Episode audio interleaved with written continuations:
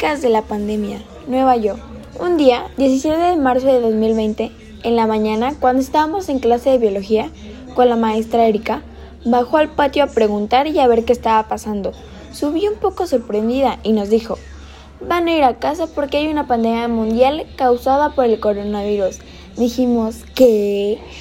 Nosotros sorprendidos y confundidos.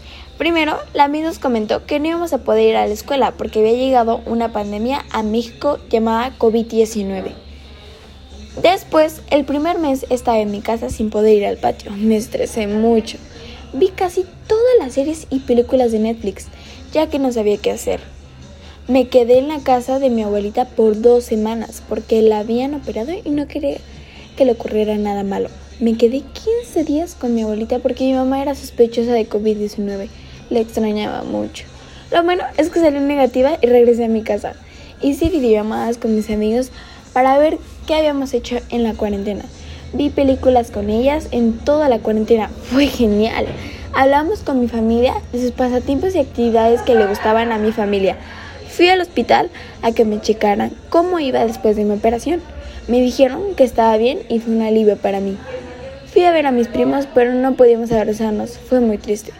Llegó el COVID-19 a México y teníamos que estar en casa, maestras y compañeros. Estábamos confundidos y no sabíamos qué pasaba en, nuestro país. Pasó en todo el mundo. Sucedió el 14 de marzo de 2020, un día confuso y extraño. La misérica bajó al patio y preguntó qué estaba pasando. Subió y nos dijo, íbamos a estar en confinamiento. Y nos dijo que había una pandemia en todo el mundo. Todos nos quedamos en shock. Mi mamá es chaparrita inteligente. Mi papá es alto y fuerte. Mi hermano es alegre, amable y sincero. Mi abuelita es cariñosa e inteligente. Mi abuelo es alto, cariñoso e inteligente. Estas son algunas de las noticias. Será en base al diálogo de las autoridades.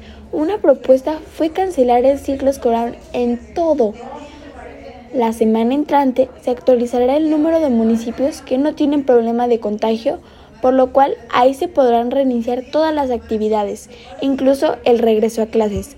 Además, las mujeres cargan con las labores de los ciudadanos y respuesta frente a la crisis en curso. Asimismo, la mayoría de quienes prestan ciudadanos en los lugares en nuestras comunidades son mujeres. ONU Mujeres brinda información y análisis actualizada sobre el modo y los motivos de incluir la perspectiva de género en las respuestas frente al COVID-19. Comentarios de mi familia. Mariano Cabrera Anaya, 12 años, alumno del colegio Helen Parkus, triste por no salir de casa. No visita a mis familiares, está, muy, está más tiempo con mi familia. María del Pilar Corbella Martínez, 69 años de edad, es comerciante, estaba triste porque pensé que no iba a ver a mi familia. Pensé que iban a estar lejos mi familia. Quiero unión familiar. Me sentí porque no sabía hacer... ¡Ay, no!